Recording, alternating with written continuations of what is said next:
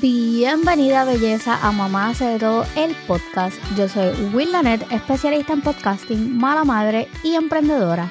Acompáñame en una nueva aventura en 3, 2, 1. Vamos allá.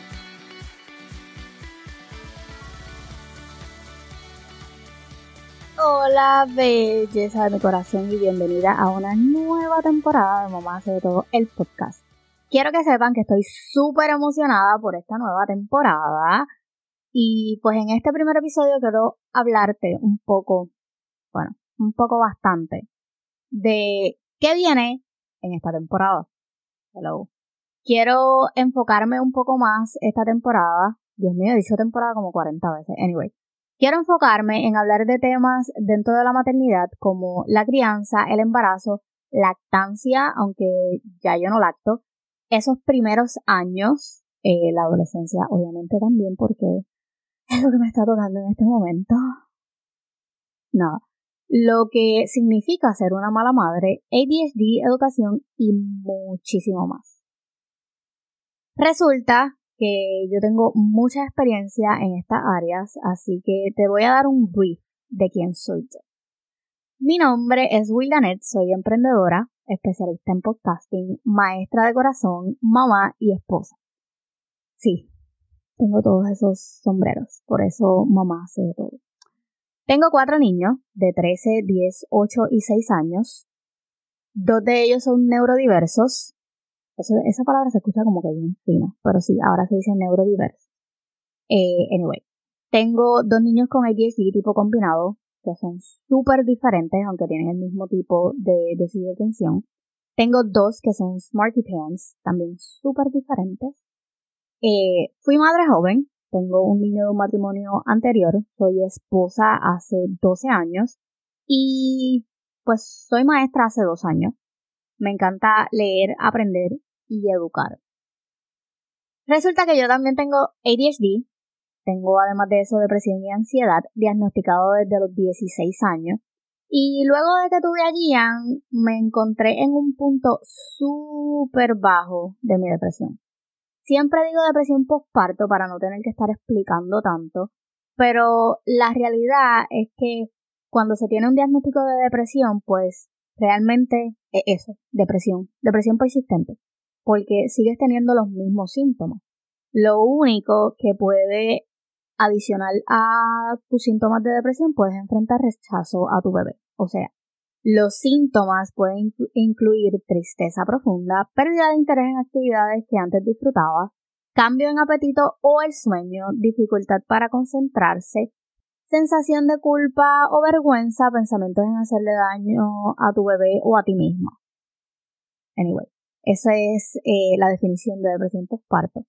O sea que es la, la única diferencia es como que incluye a bebé. Anyway, bueno. Este proyecto de Mamá hace de todo nace en el 2018 por la necesidad que tuve en un punto dado, luego de tener allí en el 2017, de encontrar a alguien en las redes para poder identificarme. O sea, sí, me encontré en ese momento de mi vida dando scroll down a las redes sociales, viendo una maternidad que no se parecía en absolutamente nada a la mía. O sea, seamos honestas. Ahora hay más, pero en ese año, allá en 2017, todas las influencers en ese tiempo solo presentaban una maternidad perfecta. Casa súper arreglada, vacaciones de ensueño, niños bien portados y ella siempre de punta en blanco sin, ¿verdad?, meter el estereotipo clásico de la mujer perfecta físicamente. Algo súper lejos de lo que yo era. Hablando claro, yo era un total desastre. Recuerdo que habían días que no me podía ni tan siquiera bañar hasta que llegara mi esposo. O sea, literal me dormía llorando casi todas las noches y a veces sentía que no podía más. Recuerdo que mi punto de quiebre llegó un día que literal lloré todo el día. O sea, Chian no me dejaba hacer nada. O sea, no lo podía soltar porque si lo soltaba empezaba a llorar. Alanis no tenía 10 años, o sea, era prácticamente otra bebé. Nayeli pues no se podía quitarle un ojo de encima porque me tumbaba la casa. Y Ryan me dijo en ese momento que no llorara más, que él se iba a hacer cargo. Ese momento yo sentí que ya fue como que no podía. O sea, un niño de siete años en ese momento que sentía la responsabilidad de cuidar a sus hermanos porque veía como mamá se desmoronaba, o sea, literal. O sea, no podía más. Ese día cuando mi esposo llegó, recuerdo que prácticamente le tiré a Gian y salí corriendo del apartamento llorando a sentarme en la grama a llorar porque, digo, bueno, llorar no, a seguir llorando, pero ya estaba llorando, porque no sabía qué más hacer. O sea, yo no aguantaba más. En ese momento decidí que tenía que hacer un cambio, aunque no sabía cómo. Pues, siendo bien honesta, no sabía cómo. Ahí es cuando nace la idea de crear un espacio donde pudiera mostrar la verdadera cara de la maternidad. Sin ningún tipo de miedo a que alguien me juzgara porque no había nadie que te hablara claro sobre la maternidad en las redes.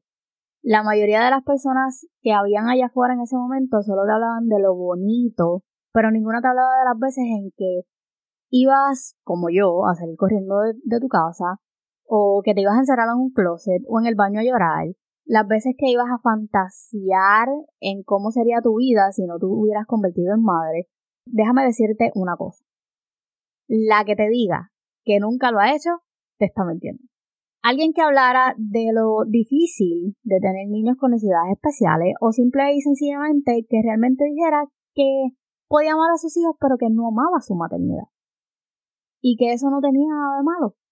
Así que así nace este proyecto. El nombre viene de mi necesidad constante de aprender, de constantemente recibir información y de mi síndrome del yo-yo porque necesito saber de todo para poder hacerlo yo. Así que Mamá hace de todo nace oficialmente en el 2018. El problema es que sí tenía claro qué era lo que quería hacer, pero el detalle es que no sabía cómo hacer. Pues nada, puedes tener la idea, pero no es nada si no tienes un plan. Y guess what? Yo no tenía un plan. Anyway, Pensaba que solo tenía que postear y ya, y eso es un súper error. Eso no era así de fácil. Mamá hace todo, estuvo mucho tiempo dando palos a ciega. O sea, de vez en cuando todavía como que me voy. Pero anyway. Y yo siempre lo digo, que a veces como que vuelvo otra vez a mis inicios de dar cantazos por ahí así a lo loco. Eh, anyway. Mamá hace de todo no tenía una dirección clara. Eso era pues solo un perfil en Instagram donde a veces compartía fotos de cosas que me pasaban. Eh, retos me encontré muchísimo. No tenía un plan, tenía cero conocimiento de redes sociales. No sabía nada de edición. Eh, más claro, no tenía idea, no tenía idea de nada, punto. En ese momento pensé que solo necesitaba un Instagram y ya yo no sabía o no tenía claro el potencial que tenía este proyecto. Así que empecé a aprender y a sobreaprender, que también es un error, no se crean. La lección más grande que aprendí en todo este tiempo ha sido que sí, educarte es bueno, pero sobreeducarte es paralizante.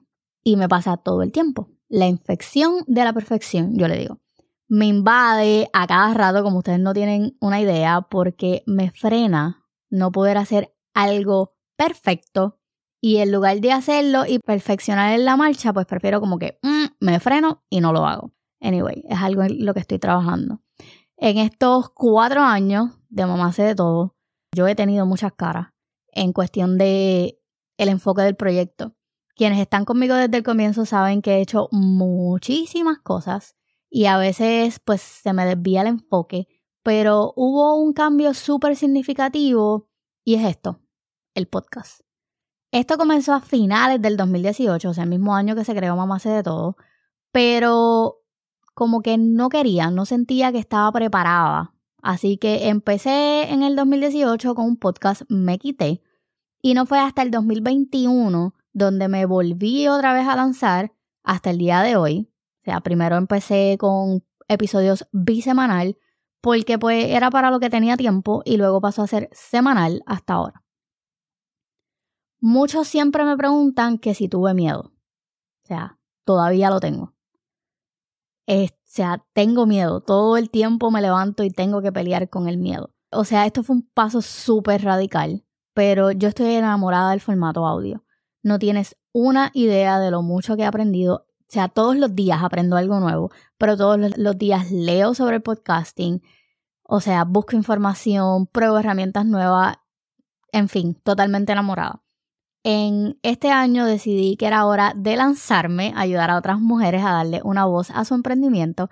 Así que junto con esta nueva temporada y la website, porque la website también sale hoy, ya está abierta, pueden ir y darse una vueltita por allá. Hay blogs sobre ADHD, van a ver blogs semanales y todo eso.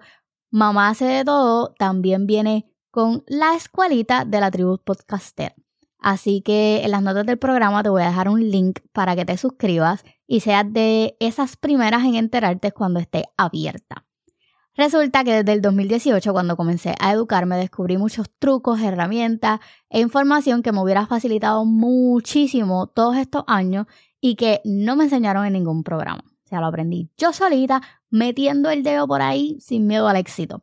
Pero esto es algo que me emociona muchísimo, sobre todo porque involucra alguna de mis pasiones, que es enseñar, y el podcasting. Así que si tú siempre has querido lanzar un podcast y no sabes cómo, llegó lo que necesitabas. Ve y suscríbete. Bueno, hemos llegado al fin de este primer episodio de esta segunda temporada de Mamá sé de todo. Déjame una valoración de 5 estrellas para que me ayudes a posicionarme y así poder llegar a más madres que necesiten este tipo de contenido. Recuerda, como siempre te digo, bríndale una sonrisa a todo aquel que te pase por el lado amargado porque tú tienes el poder de cambiar para positivo el día de alguien. Así que, sin más, nos escuchamos en la próxima.